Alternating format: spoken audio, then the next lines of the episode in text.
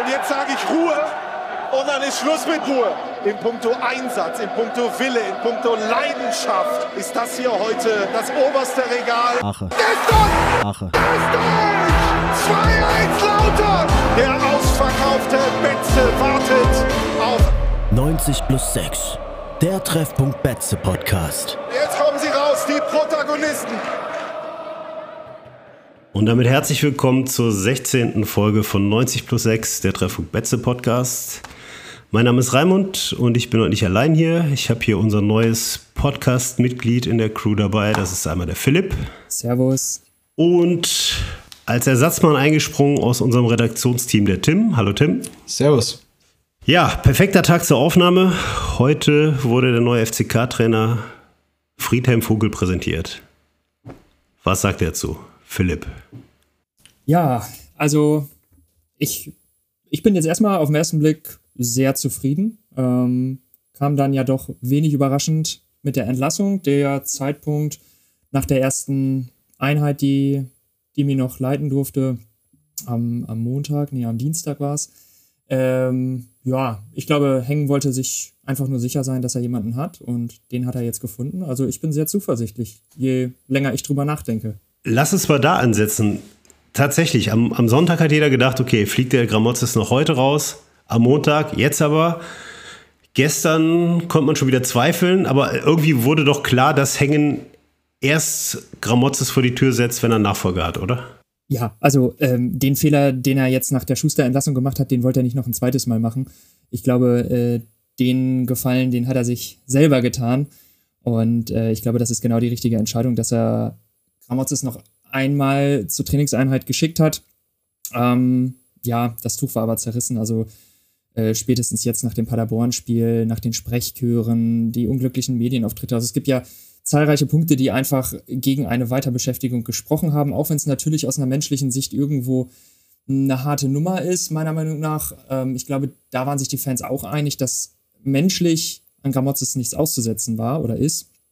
Ähm, das Sportliche letzten Endes ja dann doch ausschlaggebend war und ähm, da finde ich, war es einfach nur die richtige Entscheidung, äh, erst Gramotzes zu entlassen, wenn dann auch der Nachfolger da ist, um nicht noch weitere Unruhe im Vereinsumfeld ähm, ja, zu erzeugen. Wie siehst du es, Tim?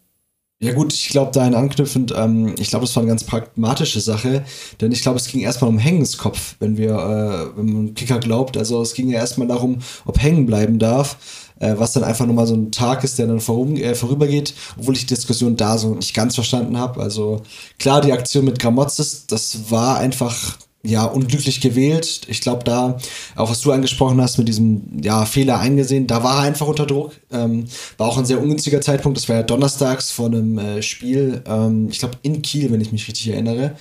Und da war einfach, ähm, also da hat er sich jetzt diesmal zurecht, zurecht Zeit gelassen und mit Funke kann man eigentlich schon zufrieden sein.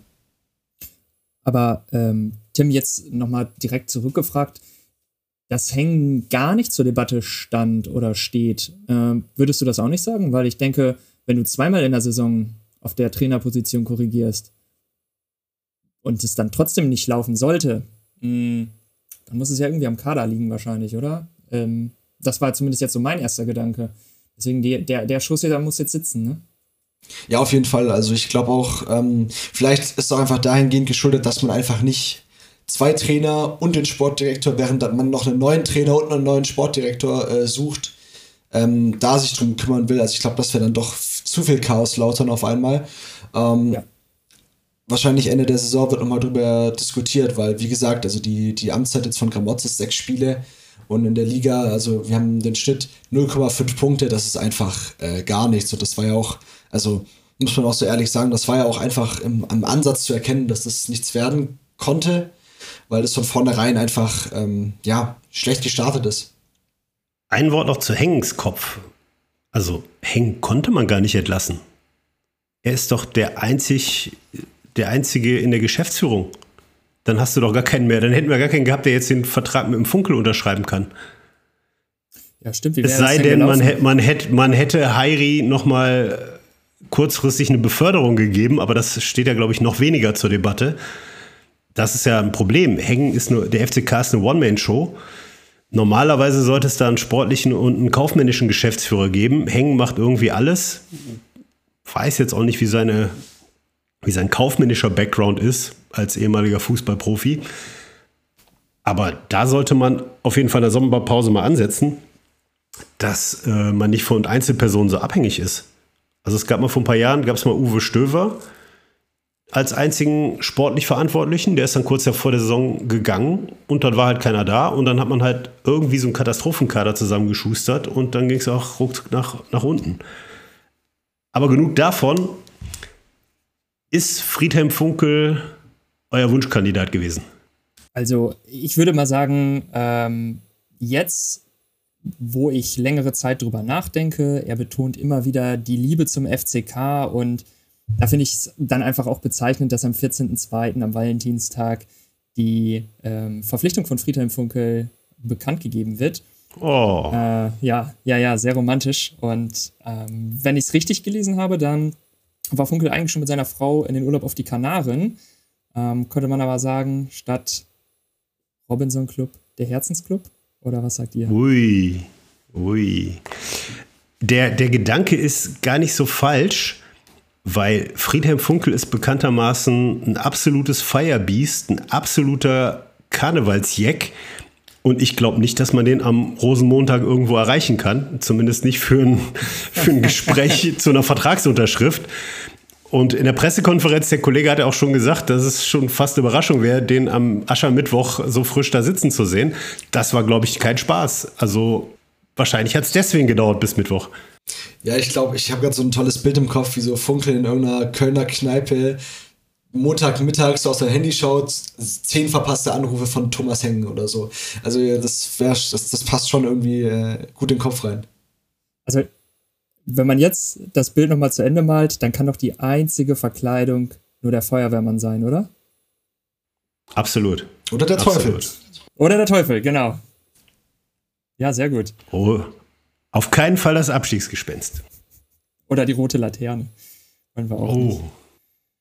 Ähm, ja, doch, aber ich würde sagen, äh, mit Friedhelm Funkel ist uns da für die aktuelle Situation und wir müssen immer dran denken, wo wir herkommen wir sind nun mal nach einer bärenstarken Hinrunde in unserem ersten Zweitliga-Jahr unter Dirk Schuster einfach permanent in einen Abwärtsstrudel geraten. Ähm, ja, da hätte man theoretisch vielleicht auch schon, wenn man ja ganz rational und knallhart analysiert, vielleicht Schuster noch früher entlassen müssen.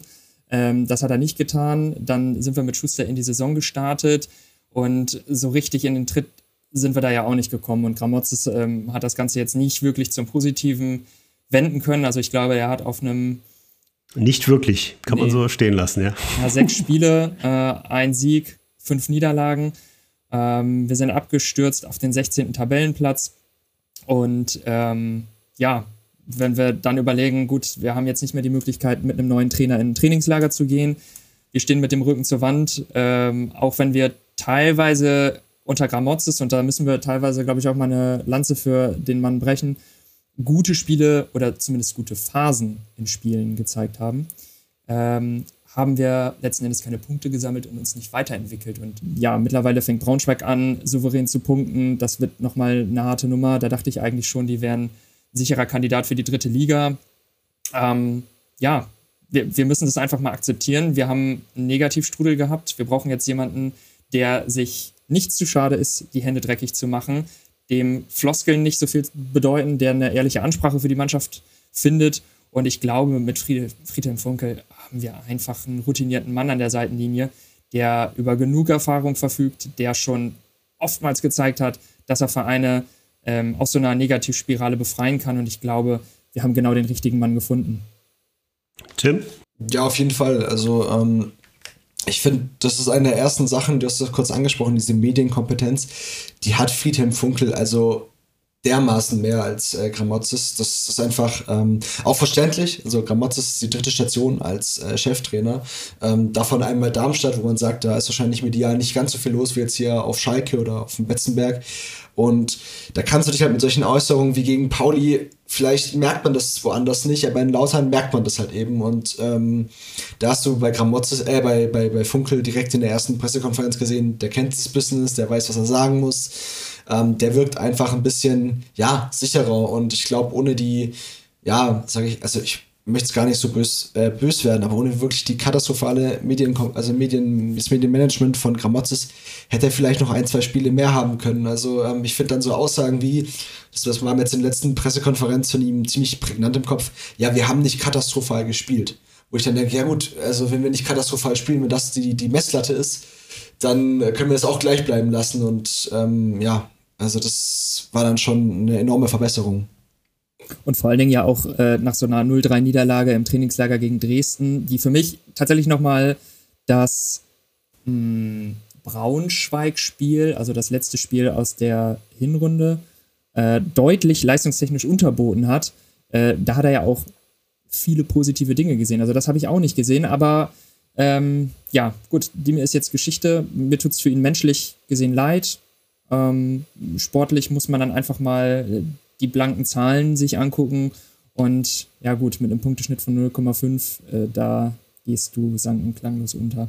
Ich bin überrascht, wie viel ihr noch über Gramozis redet. Ich hätte jetzt nicht ein Wort über den verloren, weil es geht ja jetzt mit Funkel weiter und Gramozis habe ich eigentlich spätestens am Sonntag komplett, am Samstag komplett abgeschrieben. Aber also ich finde, Funkel ist einerseits eine komplett fantasielose Lösung. Und auf der anderen Seite genau der richtige Mann. Ich glaube, Funkel ist noch nie abgestiegen. Ich glaube, in Aachen war er nicht erfolgreich. Ansonsten, ob er in Köln war, in Duisburg, in, ich glaube, Köln war er sogar zweimal, in Düsseldorf. Überall Fanliebling, hochgeschätzt auf quer durch den Verein und erfolgreich gewesen. Das ist jetzt kein, kein Trainer, der Zauberfußball spielen lässt, aber das ist jemand, der normalerweise seine Ziele erreicht und wir wollen nicht absteigen und im Pokal noch ein, zwei Spiele gewinnen da sollte er der richtige Mann sein. Die Frage ist ja, wie geht es dann weiter? Funkel, wurde eigentlich was zur Vertragslänge gesagt? Also ich habe jetzt einfach mal für mich geschlossen, dass er bis Ende der Saison nur bleibt, aber weil es nicht gesagt wurde, kann ich da auch total falsch liegen. Also, ähm, wenn ich ihn richtig verstanden habe, hat er auf der Pressekonferenz äh, zumindest die Frage gestellt bekommen, ob er jetzt erstmal bis zum Saisonende Trainer ist und dann äh, beiläufig in einem Nebensatz, glaube ich, hat er fallen lassen, dass danach Schluss ist. Stand heute. Ich weiß nicht. Also wenn er natürlich die absolut überragende Rückrunde abliefert und äh, ja, weiß ich nicht, Blut erstmal geleckt ist, ob er da länger macht, Na. das weiß ich nicht. Geh als Held, Funkel, geh als Held. Ich, ich kann es mir auch gut vorstellen und ich glaube, und das würde mich jetzt mal zu unserem ersten Hot Take führen.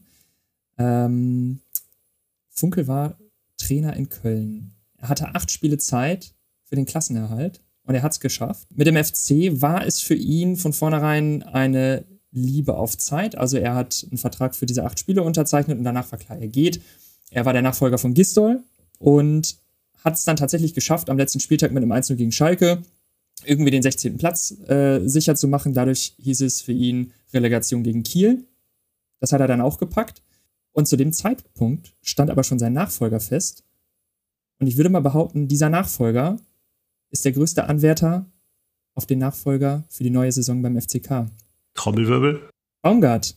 Ich glaube, Baumgart Ui. wird für die nächste Saison bei uns unterzeichnen. Das wird der neue Trainer.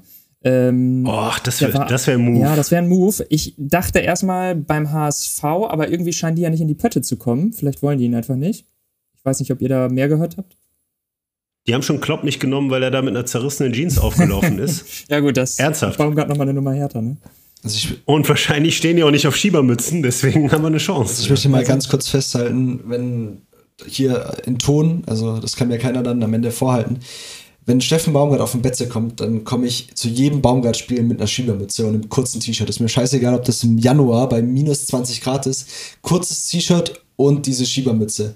Äh, das wäre wirklich, also ich glaube, das, ich glaube, dass das finanziell halt einfach ein, eine, eine, Streckung ist, die wir eingehen müssen. Ich glaube aber auch, dass der FCK gerade durch den DFB-Pokal doch finanziell besser dasteht, als man denken könnte. Du hast Hamburg angesprochen. Ähm, ich dachte da zum Beispiel, dass Baumgart direkt in der Warteschlange einfach schon steht. Ähm, das ist anscheinend nicht der Fall. Also ich habe gelesen, beim Kicker war es, glaube ich, dass der Bolt ja, nicht ganz so super überzeugt ist und dass wir sich noch ein bisschen umschauen und dass sie doch andere Wunschtrainer haben. Und ähm, das wäre einfach ein Match made in heaven. Also wie gesagt, Baumgart wäre super für unseren, also würde zu, perfekt zum Kader passen. Ähm, Hammer. Unfassbar. Hammer. Baumgart auf Funkel, unfassbar. Das doch eben zu Funkel. Das ist ja auch das Geile an Funkel, dass er so ein Typ Elder Statesman ist, der muss keinem mehr was beweisen, der braucht die Kohle nicht, der macht's wirklich, da hast du wirklich den Eindruck, ja, er ist gebeten worden und dann macht er das. Ich glaube auch nicht, dass er ewig lang gefeilscht hat um den Vertrag und der muss keinem was beweisen, der macht es einfach, weil er Bock hat. Und da ist ja auch eine, eine, Sache, die er immer wieder bei der Pressekonferenz betont hat. Er hat immer gesagt, ich habe mir das ausgesucht. Also der hat, ähm, er hat erzählt, dass er schon mehrere Angebote bekommen hat. Ich meine, mit Uerdingen war, glaube ich, mal irgendwas äh, drin oder so. Aber er hat öfter, öfters mal gesagt, ja, er hat schon Angebote bekommen, klar. Aber die haben ihm einfach nicht zugesagt. Und ähm, er will nur wo trainieren, wo er sich wirklich sicher ist, sicher ist, dass man, dass man hier den Klassenerhalt in dem Fall schaffen kann. Und hat dann mehrmals betont, dass mit dem Kader äh, das absolut möglich ist. Andererseits, also wenn man, der Kader ist äh, auf transfermarkt.de, glaube ich, der zehnt wertvollste der zweiten Liga. Also wenn du damit nicht, äh, wenn du damit absteigst, ist es schon, naja, äh, schwieriger. Das war auch mein Gedanke. Also er unterschreibt ja nicht, wenn er schon weiß, boah, das wird wahrscheinlich nicht klappen. Also ähm, ein gewisses Vertrauen in den Kader muss ja schon da sein. Und bei der Pressekonferenz wurde auch auf ehemalige Weg Weggefährten angesprochen, zum Beispiel äh, Jean Zimmer und Marlon Ritter, beide in Düsseldorf unter ihm gewesen. Ritter, den hat er wirklich in allerhöchsten Tönen gelobt. Also von dem scheint er wirklich sehr, sehr viel zu halten, wie wahrscheinlich. Und Zimmer hat er direkt mal Druck gemacht. genau, dem hat er gleich Druck gemacht. Also ich glaube, ähm, er ist sich schon durchaus bewusst, was für einen guten Kader er da hat, sonst hätte er gar nicht erst äh, Ja gesagt. Ähm, die Frage ist nur, weiß nicht, ob es äh, schon klar ist, in was für einem System er spielen will. Da hat er sich in der Pressekonferenz erstmal bedeckt gehalten. Hm, was denkt ihr denn? Also, ich habe jetzt mal so die letzten Systeme in Düsseldorf und Köln mir angeguckt. Also, da war häufig die Viererkette dabei. Äh, das ist ja mal so die Frage, die auch zu Gramotzes Zeiten die Fans immer beschäftigt hat. Spielen wir mit einer Dreier- oder einer Viererkette? Was denkt ihr? Habt ihr da eine Meinung zu? Ja, hatten wir letztes Mal schon, wo der Thomas, glaube ich, meinte, unser Kader ist gemacht für eine Dreier-Fünferkette. Und Viererkette mit Puhac, dann sollte Puhac bitte eine Position weiter vorne spielen, weil sonst steht der Rechtsaußen des Gegners permanent frei. Aber letzten Endes ist es auch nicht so wichtig, das wird Funkel schon hinkriegen. Ja. Tim, wie siehst du es? Ja, auf jeden Fall. Also wir haben ja das Viererketten-Desaster gegen Dresden im Testspiel gesehen. Also das war ja wirklich Wow, also das war wirklich, wirklich schlecht und ähm, du hast es angesprochen, also ähm, ich könnte mir Ronstadt hinten, Ronstadt hinten links vorstellen, wenn er jetzt wieder bald gesund ist, hoffentlich. Ähm, der ist, glaube ich, flexibel auf beiden Stimmt. Positionen. Ähm, Stimmt. kannst du streichen, der ist ja raus für die Saison, leider Gottes. Ähm, und dann wird es ja auch schon dünn. Also ähm, sonst hast du ja keinen klassischen Linksverteidiger mehr. Na, Redondo noch, wenn er, wenn du ihn um, wenn du einen Gegner hast mit sehr schnellem Außenspieler, dann kannst du Redondo dagegen setzen, aber er ist halt auch kein Defensivspieler. Redondo, der lautere Harvards oder nach der Umschulung. Der lautere was? Der lautere Harvards. Ja, ah, nach der Umschulung. Ja. Ritter hinten links. Oh, genau. Ich habe mich schon schwer getan, dass Ritter auf dem linken Flügel spielt. Klar, er hat den Offensivdrang, aber ich finde, der Junge ist einfach so im offensiven Mittelfeld unersetzlich. Also, ähm, wenn ich da die Worte von Funkel richtig deute, dann wird Ritter ein elementarer Bestandteil von seiner Aufstellung sein. Aber klar, ähm, defensiv mit einer Viererkette wird es schwer. Also ich sehe es auch so, der wird wahrscheinlich mit einer Dreierformation, mit einer Dreierkette ähm, starten und dann ähm, sich was überlegen. Gerade noch zu Ritter. Ich sitze gerade tatsächlich lustigerweise an einem, äh, an einem kleinen Spielanalyse zu Ritter. Und das ist, wenn man sich das mal anschaut, das ist unfassbar, was für ein Offensiv-Output der hat. Also der ist in den Top 10% auf seiner Position in der zweiten Bundesliga, was, was, was Torgefahr angeht. Also äh, Expected Goals ohne Elfmeter. Also der macht im Schnitt 0,2 Tore äh, oder sind erwartbar auf jeden Fall und der, der unterbietet er, glaube ich, noch. Und ähm, was, was Beschleunigung des Spiels angeht, also wie er das Spiel schneller macht, ist er auch absolut elitär. Also das ist, also wie, vor allem den Weg, den er gegangen hat, ist, das hat der Funke, äh, Funkel auch nochmal angesprochen, dass er wirklich ähm, wirklich stark. Also der, der ähm, hat so ein bisschen anklingen lassen, dass, dass Ritter nicht ganz, also ein bisschen fauler war, als er da zu, zu Düsseldorf gekommen ist. Und das hat er jetzt anscheinend ja komplett an, abgelegt. Also der ist ja mit der dritten Liga, ist der mit dem FCK komplett gewachsen und ist jetzt einfach einer der, ich würde schon sagen, Top-Offensivspieler der zweiten Liga, also offensiven Mittelfeldspieler auf jeden Fall. Ja. Ja, überleg mal, das, das erste Jahr, was er bei uns gespielt hat, leicht übergewichtig, also wie so in der Kreisliga, so ein alter Dicker, der mal höher gespielt hat und die anderen für sich laufen lässt. So, so war Ritter. Man wusste, ja, der kann kicken, wenn er mal richtig Bock hat, hat nur selten Bock. Und dann hat Antwerpen den eigentlich in die Spur gebracht und seitdem ist er richtig gut. Ja, in meinen Augen auch unersetzlich für das Team. Ähm, also, dass da Gott sei Dank noch kein Erstligist angefragt hat oder wir zumindest noch von keinem Interesse mitbekommen haben, ähm, da mache ich auch drei Kreuze. Aber na, Bevor wir ihn jetzt zu sehr in den Himmel loben, bei ihm fehlt auch öfter mal der letzte Ball. Wenn er sich auf der Außenlinie, Außenbahn dann durchsetzt, spielt einen genialen Doppelpass mit irgendjemandem, flankt den Ball in die Mitte, dann kommt meist so ein, eine komische Flanke bei rum oder er setzt sich schön durch und dann sitzt der Torschuss nicht. Also es ist oft so, dass seine Aktionen super schön sind, super anspruchsvoll gemacht, aber dann eben nicht komplett. Das, das fehlt ihm eben noch, weil torgefährlich finde ich ihn eigentlich nicht so richtig. Da müsste eigentlich manchmal ein bisschen mehr kommen.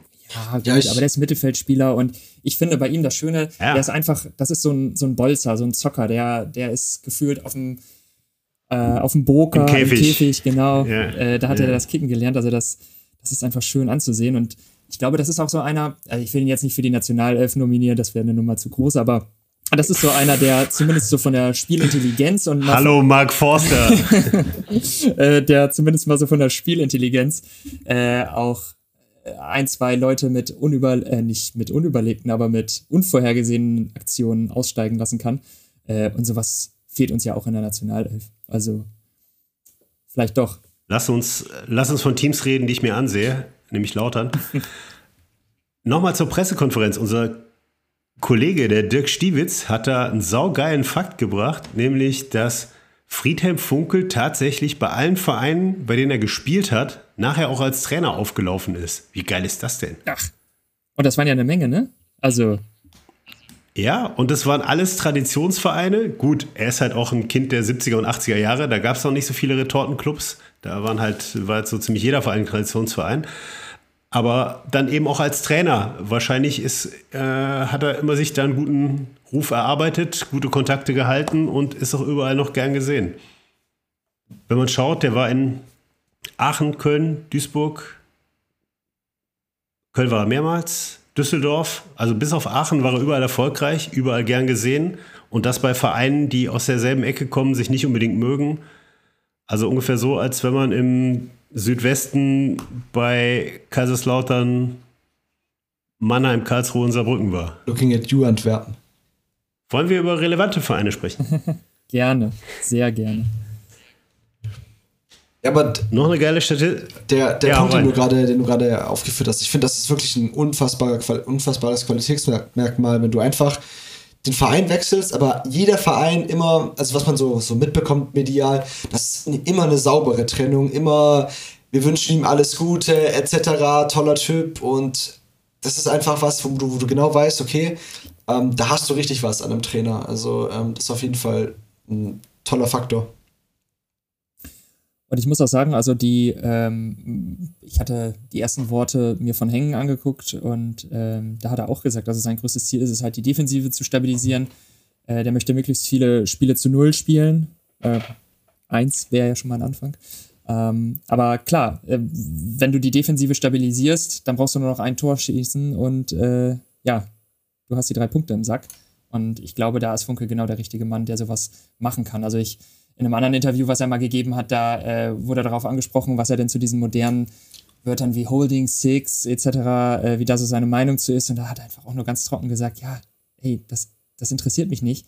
Das ist für mich ein Sechser, der gewinnt zwei Kämpfe und der macht die Räume eng. Und äh, genau so schätze ich ihn auch ein, dass er mit der Mannschaft ehrlich kommuniziert, dass er da nicht mit irgendwelchen Floskeln um sich haut und dass er einfach äh, sagt, was Sache ist und was er von den Jungs erwartet. Und äh, mit dieser defensiven Funkelfußball-Denkweise ist uns, glaube ich, jetzt gerade sehr gut beraten, um auch mal ein paar mehr Punkte zu kassieren. Zusätzlich dazu ist auch einfach eine ganz einfach andere Autorität. Also ähm, der Mann hat, glaube ich, den DFB-Pokal als Spieler gewonnen. Als Trainer war er äh, 2006 äh, mit, mit Frankfurt im Finale. Mhm. Das ist schon was. Also da kommt schon jemand in die Kabine, wo du dir denkst, okay, vor dem habe ich jetzt wahrscheinlich mehr Respekt als ähm, andere Trainer. Ja, und vor allem, du kannst natürlich als Spieler auch immer, wenn es nicht läuft, den Trainer ein Stück weit unter Druck setzen, wenn du weißt, der Trainer ist angeschossen. Dem funkelt keiner was. Der sagt, hey, wenn ihr mich loswerden wollt, ja, ich gehe morgen wieder. Ich muss hier nicht sein. Aber noch zwei Fakten zu Friedhelm Funkel. Friedhelm Funkel ist elf Jahre jünger als Joe Biden und 55 Jahre älter als RB Leipzig. Inwiefern spielt sein Alter, also 70 Jahre, eine Rolle? Naja, solange er die ähm, ganzen Spieler bei Namen nennt, ist mir schon mal recht. Also wenn wir jetzt hier nicht gleich mit einem, was weiß ich, ähm, Boris Ache. Boris Ache zum Beispiel auflaufen, ja, oder ähm, ja, ähnlichen, das äh, ist schon mal nicht schlecht. Aber ich glaube schon, dass es ähm, einfach anstrengender ist. Ich glaube, dass du mit 70 auf jeden Fall eine andere Energie mitbringen könntest als, als junger Trainer, obwohl ich mich auch gern vom Gegenteil ähm, überzeugen lasse.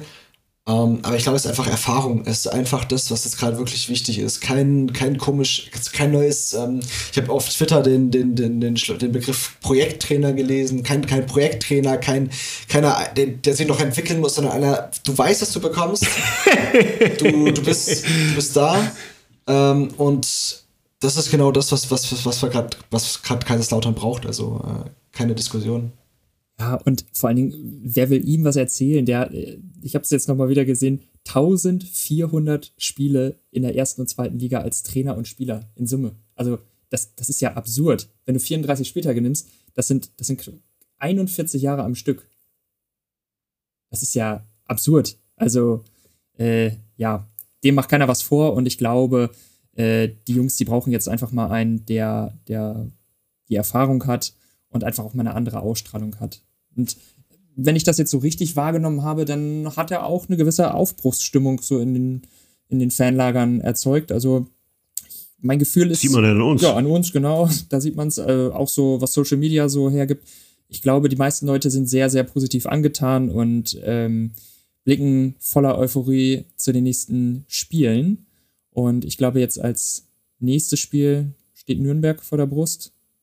Die haben sich wahrscheinlich bis gestern Abend totgelacht und haben gedacht, geil, die kommen jetzt noch mit dem Gramozis, dann setzen wir dem noch den Todesstoß, gewinnen 3-0, dann können die neuen Trainer holen und ab heute sind die nervös. Also ich glaube, dass dann der Faktor, also der Faktor der Mannschaft, wenn jetzt Gramozis noch ein Spiel bekommen hätte, wir haben ja den Ache gesehen äh, in, der, in der 55. gegen Paderborn, ich glaube, dass die Mannschaft auch irgendwann keinen Bock mehr hatte. Ähm, das muss man, glaube ich, so ehrlich sagen. Und ich hätte, also die, hat die Mannschaft hat gezeigt im Pokal, dass sie es kann, dass sie Bock, also wenn sie Bock hat, kann die Hertha 4-1 äh, 4-1 schlagen. Mhm. Ähm, Köln, nee, Köln, da war noch Schuster dabei. Auf jeden Fall können sie, können sie auf jeden Fall bestehen. Die haben jetzt, das ist ja keine Karnevalstruppe da, sondern äh, das ist schon eine gute Mannschaft. Und ich glaube, wenn wir da mit Gramotzes nochmal nach Nürnberg gefahren werden, also ich glaube, der wäre der wär komplett Bahn gegangen. Also, äh, ja, das wäre wieder so ein, so ein Mappen unter Haching 6-0, 6-1 oder so Untergang gewesen. Aber wenn ich jetzt nochmal auf die Historie gucke, Gramotzes hat schon mal gegen Nürnberg gespielt. Das war nämlich das Pokalspiel, zwar auf dem Betze. Und das war ein zu Null Spiel. Wir haben 2-0 gewonnen. Und kurzer Fun Fact: Das Hinspiel in der Liga, das war noch unter Schuster. Somit hat Nürnberg die Ehre, unter drei verschiedenen wow. lauter Trainern gegen uns zu spielen. Ist auch absurd. Und zu ne? verlieren. Und zu verlieren. Weil Schuster hat ja auch gewonnen. Genau. Sehr geil. Dann jetzt noch eine Frage, die, ich, die wir in diesem Podcast, glaube ich, schon dreimal gestellt haben und die dreimal Sinn gemacht hat. Glaubt ihr, dass Clement nochmal in die Mannschaft findet? Boah, ich glaube, er wird auf jeden Fall seine Chance bekommen und wenn er sie oder wenn er seine Zukunft nicht beim FCK gesehen hätte, dann wäre er im Winter gegangen. Ähm, ich ich habe immer noch die Hoffnung, dass er seine Einsatzzeiten bekommt. Vielleicht sehen wir auch ein Mittelfeld aus Ritter und Clement. Dann brauchen wir aber einen defensiveren Sechser dahinter, hm, dass wir vielleicht Clemens so als hängende Spitze eher installieren, dann, dann könnte ich mir sowas in die Richtung vorstellen. Ähm, aber prinzipiell von seinen fußballerischen Qualitäten, da bin ich nach wie vor von überzeugt und ich, ich denke, dass er sich anbieten wird und dass Funkel ihm dann gegebenenfalls auch eine Chance geben könnte. Also ich sehe tatsächlich, äh, sorry, ich sehe tatsächlich Marlon Ritter äh, solange der so gut ist, wird es schwer sein für Clement, glaube ich. Also der, wie gesagt, der hat gerade, ich glaube, der, der, hat zehn Scorerpunkte wettbewerbsübergreifend. Das hat er der letzte Saison in der ganzen Saison gemacht. Ähm, aber Ritter und Clement, auch, also beide auf der 10, so als arbeitsteilig, also in so einem 3-1 mit zwei Außenspielern und dann zwei vorne auf der 10 und Ache als Sturmspitze. Boah, also da werde da werd ich, werd ich schwach. Bin ich, erinnere ich mich falsch oder das Hinspiel in Schalke, haben da nicht Ritter, Raschel und Clement so ein variables Dreieck gespielt? Und die Schalker sind damit überhaupt nicht klargekommen. Ich sollte, bevor ich solche äh, Behauptungen aufstelle, erstmal einen Faktencheck machen. Das macht ihr gerade wahrscheinlich im Hintergrund. Guck parallel mal rein. Aber also, ähm, das. Oder, oder saß Clement auf der Bank, ne? Da saß Clement auf der Bank. Ne? Ja, ich glaube, Raschel, ja, ich hab's hier, Nihus Raschel Ritter. Ähm, Nius Raschel, okay, die waren es, die drei, aber die haben nicht ihre Position gehalten, sondern die haben immer variiert. Und da könnte Clement natürlich, ja, Clement ist natürlich der am wenigsten variable von, von den ganzen Mittelfeldspielern, weil er eigentlich nur offensiv kann. Aber Ritter und Clement mal gleichzeitig auf dem Platz, wahrscheinlich nur bei Rückstand, aber ist spielerisch ein anderes Kaliber. Zumindest, dass er mal wieder in den Kader kommt, ne? Also, dass er, ähm, dass er einen auf der Bank hast, der bei einem, ja, ob es jetzt wie gegen Paderborn bei einem 1 zu 2 dann nochmal reingeworfen werden kann, um vorne irgendwas zu beleben, weil da war ja gar nichts mehr. Äh, das wäre ja zumindest mal ein Anfang. Und auf Schalke sehe ich gerade, saß auch auf der Bank. Das habe ich nie verstanden, warum Gramozis so schnell gegen Clement entschieden hat. Ich finde, den, die Trumpfkarte hätte er sich noch äh, im Ärmel lassen sollen. Oder ob es da von Hängen eine Ansage gab, leg dich bitte schnell fest, dann geht er in der Winterpause, dann holen wir Ersatzmann. Ansonsten ist weniger Geld übrig, keine Ahnung, aber normalerweise als neuer Trainer ist immer das Erste, was du machst, du, du, du lässt dir wieder alle Optionen offen. Leute, die vorher suspendiert waren, begnadigst du Leute, die auf der Tribüne gesessen haben, gibst du die Chance, wieder in den Startelf zu kommen, damit du einfach alle Optionen offen hast. Und da fand ich, hat sich Gramozis ein bisschen dämlich angestellt, dass er das so kategorisch ausgeschlossen hat, scheinbar. Naja, du hast, deine, du hast ja die Frage gerade schon gestellt. Also ich habe mich auch gefragt, warum Gramozis unsere beiden besten Spieler nach 55 Minuten gegen Paderborn auswechselt. Also ähm, ja. ob man da Antworten drauf kriegt, ich weiß es nicht. Ich glaube eher nicht.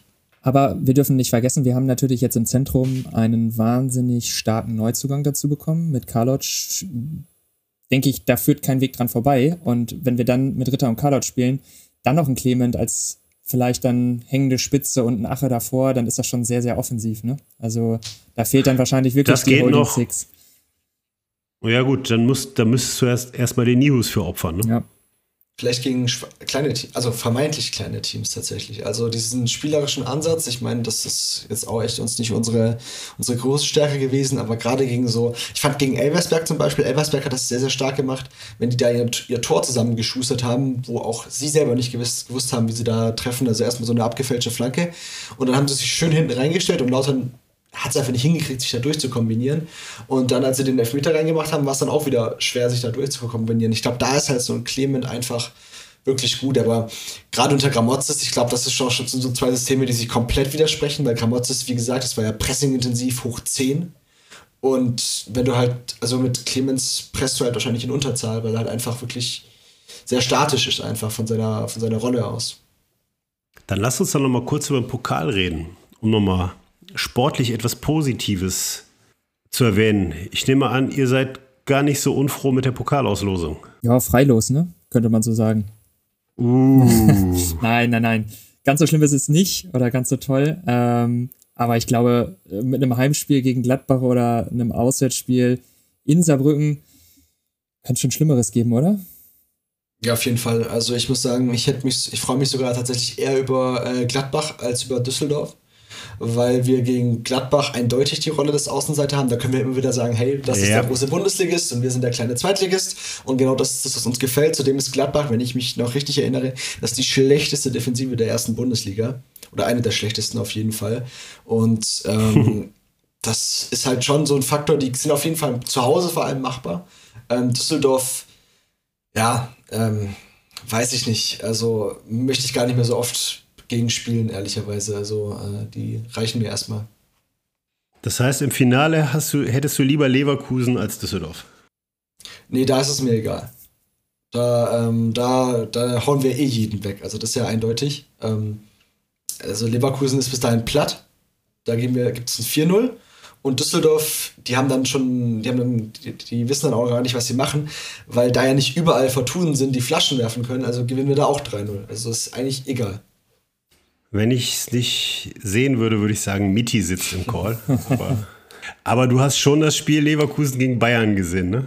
Wo Bayern, glaube ich, so chancenlos war wie selten in den letzten Jahren. Ja, es wäre schon ein bisschen, also ist ein bisschen Schadenfreude, aber so ein Duell Kraus gegen Wirtz, das hätte schon was. also ich glaube, das wäre wär wirklich, äh, der Mann würde, also ich glaube, Kraus, der würde da kein Land sehen. ist ja auch verständlich. Also selbst Upamecano hat ja kein Land gesehen. Also die haben ja wirklich äh, wunderbar gespielt. Ähm, aber ich glaube, Leverkusen ist dann tatsächlich echt leider äh, Ende der Fahnenstange. Also, ähm, wenn die nicht irgendwie komplett sensationell einbrechen oder gegen Düsseldorf verlieren, was ich nicht glaube, ähm, werden die es wohl leider machen. Normalerweise schon, aber Habt ihr mal darüber nachgedacht, dass es mittlerweile acht Klässler gibt, die Bayer Leverkusen gar nicht mehr als Vizemeister kennen? Das ist ja, ja absurd. Acht Klässler, das ist ja, äh, also Vizekusen groß geworden 2002, aber danach? 2002 war ganz großartig. Vizemeister im letzten, am letzten Spieltag gegen die abgestiegene Unterhachinger. Stimmt. Dann eine Woche später Pokalfinale gegen Schalke verloren. Dann Champions League-Finale gegen Real Madrid, Real Madrid verloren. Ja, und die Leverkusener, die in der Nationalelf waren, haben danach noch das äh, Endspiel gegen Brasilien verloren. Also das war eine runde Sache. Und kurz danach bin ich geboren. Also ich kann da auch noch, äh, habe es auch noch nicht Du erinnerst dich Ich kann mich äh, absolut erinnern. Ähm, aber bei Thema Vizekusen habe ich so eine, also ich glaube, so eine Theorie, die da funktionieren könnte, es wäre schon arg witzig, wenn Leverkusen kein Spiel mehr bis zum Saisonende verlieren würde und trotzdem nicht Meister wird. Weil das sehe ich ab, also das wäre, glaube ich, absolut Vizekusen. Dann wirst du den Titel auch nie wieder los. Und, und im Pokal verlieren sie gegen uns im Elfmeterschießen. Elfmeterschießen, Verlängerung nach 10 Minuten, Spielabbruch, grüner Tisch, ist es mir vollkommen egal. Hauptsache äh, Lautern international.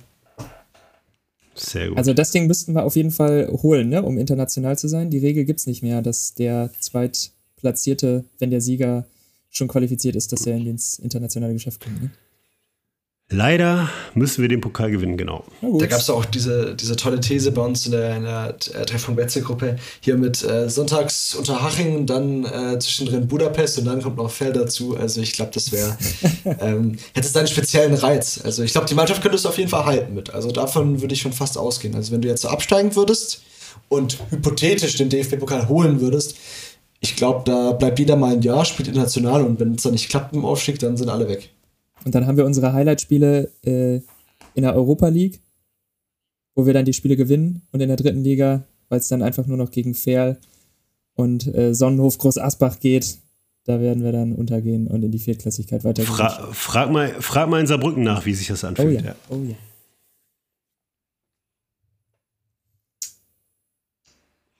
Sehr schön. Dann lasst uns doch mal einen Ausblick wagen. Ich glaube, wenn ich die Frage gestern gestellt hätte, bei dem alten Trainer noch, dann wären andere Prognosen rausgekommen. Wie glaubt ihr denn, gehen die Spiele gegen Nürnberg und gegen Karlsruhe aus? Also gegen Nürnberg, ähm, wenn ich jetzt mal so eine Analogie aufbaue, da haben wir das Hinspiel 3-1 gewonnen. Tachi, Pucha, Ache im Pokal 2-0 gewonnen. Tetschi und Ache jetzt mit dem, mit dem Funkel als neuen Trainer, als dritten Trainer. Da kann es eigentlich nur ein 1-0 geben. Pucher macht es. Erste zu Null Spiel in der Liga. Das, das Gewinn war dreckig. Also das, das wäre natürlich ein Einstand, ne? Nicht nur ein Auswärtssieg, sondern das erste zu Null Spiel im Ligabetrieb. Also ich würde mich da anschließen bei dem zu Null. Das wäre schon ein Traum und also ich weiß noch nicht, wann ich das vorbeigesehen habe, aber ich würde mir wirklich wünschen, einfach so ein richtig schlechter Grottenkick und dann ein 0 zu 0. Das wäre, ich glaube, da würde mir da richtig das Herz aufgehen. Einfach, dass wir mal sehen, okay, da hinten, wir können auch keine Tore kassieren, das wäre schon echt schön.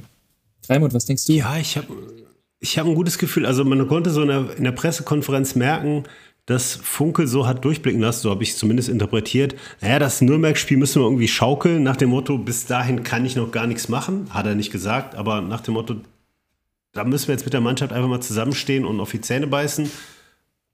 Und was er dann so mehr oder weniger angedeutet hat, so, und ab dann werde ich dann mein System umsetzen. Aber ich denke mal, so ein Trainereffekt, hey, in den letzten Jahren war das doch der Klassiker, oder? Wir spielen gegen ein Team, was richtig auf dem absteigenden Ast ist und fünf Tage bevor die gegen uns spielen, wechseln die den Trainer und sind auf einmal wie ausgewechselt und wir verlieren das Ding. Warum nicht auch mal umgekehrt? Ja, ist an der Zeit. Und ich meine, wir spielen am Sonntag, das heißt, wir haben äh, heute eine Einheit gehabt, morgen sind, glaube ich, zwei angekündigt. Dann haben wir noch den Freitag und den Samstag. Also, das ist ja schon ein bisschen Zeit, ne? Also, warum nicht? Ähm, um so defensive Standards einzuüben äh, oder Standardabläufe einzuüben, ich glaube, das reicht. Ähm, und ich glaube, bei Peter Neururer, da war das damals auch immer so, der konnte defensiv immer äh, ja, schnell Effekte erzielen, indem er einfach Standards trainiert hat. Und ich glaube, sowas ist auch in fünf Tagen möglich, da gewisse Automatismen zu installieren. Äh, zumindest jetzt für den kurzfristigen Erfolg. Ich glaube nicht, dass das jetzt irgendwie das Allheilmittel für den Rest der Saison ist, aber zumindest für ein spontanes Spiel am Sonntag sollte es reichen. Bestätigen würde es ja auch so ein bisschen die Theorie, dass die Mannschaft auch ein bisschen gegen den Trainer gespielt hat.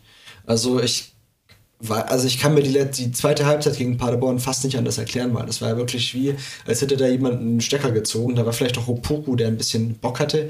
Der Rest ist mehr oder weniger rumgetrabt.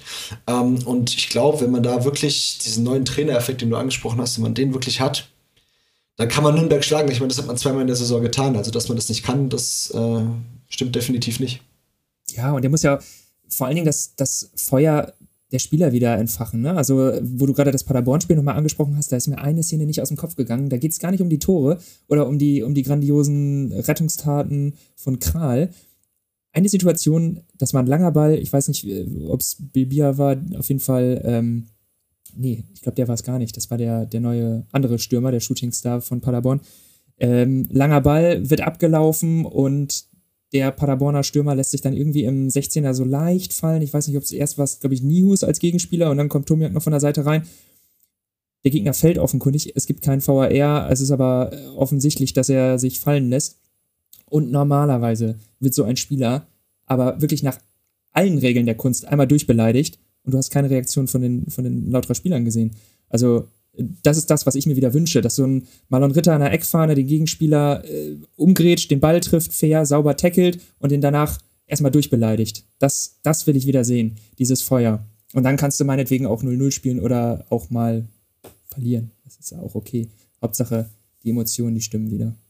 Ich glaube, das ist auch einfach ein ganz wichtiger Punkt, den vielleicht viele gar nicht äh, so wahrnehmen, weil es ist ja einfach, also mir persönlich ist es wirklich egal, wie es ausgeht in der Regel, also zum großen Teil. Wenn ich sehe, dass die Mannschaft sich anstrengt und ich sehe, dass, dass, dass man da sich Mühe gibt und dass da was, was rauskommt und man dann halt einfach eine bessere Mannschaft gegen den Besseren spielt, dann sagt ja auch niemand was. Das geht halt einfach nur darum, dass man sich dann aufgibt. Und das ist halt, glaube ich, das ganz, ganz große Problem. Und äh, da muss, glaube ich, Funkel einfach mental viel mehr machen, als jetzt gerade äh, kicken können die natürlich die meisten alle. Also die meisten können das schon. Äh, das ist einfach nur was, was im Kopf wahrscheinlich äh, ab, äh, sich abspielt. Ja, wir hatten da schon ganz andere Situationen. Wir hatten schon Mannschaften, wo du gesagt hast, zum Beispiel beim letzten Abstiegsjahr aus der zweiten Liga, wo du gesagt hast, ja, die Truppe ist halt auch einfach grottenschlecht. Und hier, also dass die Truppe wirklich gute Spieler hat und auch gezeigt hat, dass sie als Team funktionieren können, ist ja unbestritten da fehlt jetzt nicht mehr so viel. Und ich glaube, deswegen ist Funkel da schon der Richtige. Der ist auch, glaube ich, auch ein Kumpeltyp, der weiß, wer die Leute zu packen hat, ohne dabei zu weich zu sein. Also. Ja, dieses Kumpelige, ich glaube, das, das ist auch das, was er so ein bisschen äh, wieder installieren will, dass er den Spielern auch mal wieder so ein bisschen mehr Mündigkeit zutraut, ne? dass er den Spielern auch mal in der Kabine das Wort übergibt.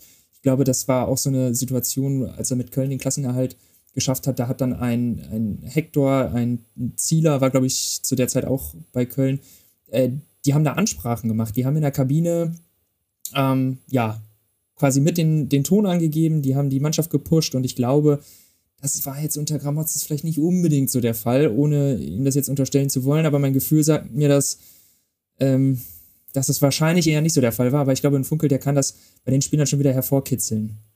Jetzt wird es mir hier aber fast zu positiv. Wir sind hier fast eine Runde zu euphorisch. Jetzt will ich die Stimmung mal ein bisschen in den Keller schicken. Ach, warum? Die, die Grill-Günthers und Diesel-Dieters dieser Welt müssen jetzt ganz stark sein. Auf dem Betze gibt es neuerdings veganes Chili. Und, Fri und Frikadellen. Wie, wie euch. Vegane Auch Frikadellen. ja. Ein Unglück kommt selten allein. Vom Herting, vegane Pferdefrikadellen. Beyond Horse. Habt ihr es schon probiert? Ich noch nicht, aber ich muss sagen, absolut richtige Entscheidung, oder? Also ist doch jetzt an der Zeit, dass man auch mal dieses Angebot ein bisschen ausweitet. Also ich kann mich immer noch an eine Situation erinnern, da war ich in Zwickau und wollte was Vegetarisches essen. Ähm, dachte ich, könnte wenigstens eine Pommes irgendwie abgreifen und dann wurde mir, dann wurde mir wirklich nur das trockene Brötchen vom Schnitzelbrötchen angeboten. Das war dann doch sehr ernüchternd. Also finde ich schön, dass es da Alternativen Ja, gibt. der Ich würde das. Gästeblock in Saarbrücken. Ich glaube, acht verschiedene Sorten Wurst. Und es gab nichts anderes. Nichts. Ich glaube, es gab nicht mal Pommes. Ach du Ich finde Scheiße. ich find aber auch, glaube ich, gar keine so eine, ja, so eine, so eine, ja, so eine, so eine Ernährungsfrage. Ich glaube es einfach, es lohnt sich einfach finanziell. Ich glaube, das ist einfach der ganz, ganz große Grund dahinter. Also, wenn sich das nicht lohnen würde, würden die, würde der Verein es wahrscheinlich auch nicht machen. Ähm, vielleicht doch, obwohl wahrscheinlich schon. Aber ähm, es, ich glaube, es ist einfach, bringt doch einfach Geld, weil, wie gesagt, du kannst als Vegetarier oder als Veganer im Stadion Pommes, trockenes Brötchen und halt zehn Weinschorle oder so. Das ist dann auch vegetarisch, aber Ja, sechs Bier sind auch eine Mahlzeit, ne? Dann kannst du auch äh, Lautern gegen Paderborn angucken, die zweite Halbzeit mit sechs Bier. Ja, ich wollte das Thema nur mal, nur mal aufbringen, damit wir noch ein paar hundert Hörer verlieren. Also, Ja, das wird wahrscheinlich einen Shitstorm geben. keine Freunde gemacht gerade. Auch egal. Auf gar keinen Fall. Haben wir den KSC schon getippt? Na, haben wir noch nicht. Also nach dem Nürnberg-Spiel kommt zu Hause das Derby gegen den KSC. Wie gehen wir denn da raus aus dem Spiel?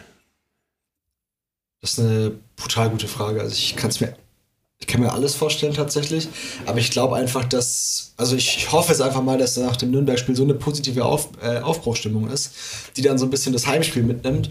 Und wenn du dann noch gegen KSC spielst, dann, ich glaube, da kannst du schon auf jeden Fall auf einen Heimsieg gehen. Also auf jeden Fall, ähm, wir müssen uns da auf jeden Fall nicht verstecken. Ähm, tippen würde ich auf 2-0. Da äh, gehst du in eine ähnliche Richtung, wie ich auch tippen würde. Ich glaube, die zu Null Serie wird nicht abreißen. Nach dem 1 zu 0 gegen Nürnberg wird es ein, ein grandioses 3 zu 0 geben.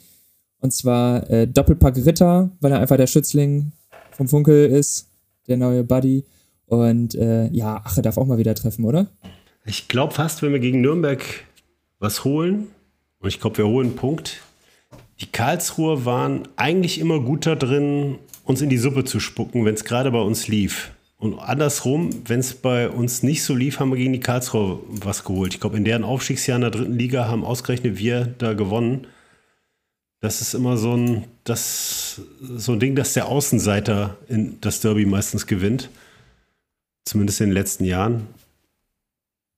Ja, also wenn, wenn, wenn aus den beiden Spielen drei oder drei Punkte rauskommen, ist es gut. Wenn vier rauskommen, ist es noch besser. Würde mir erstmal reichen.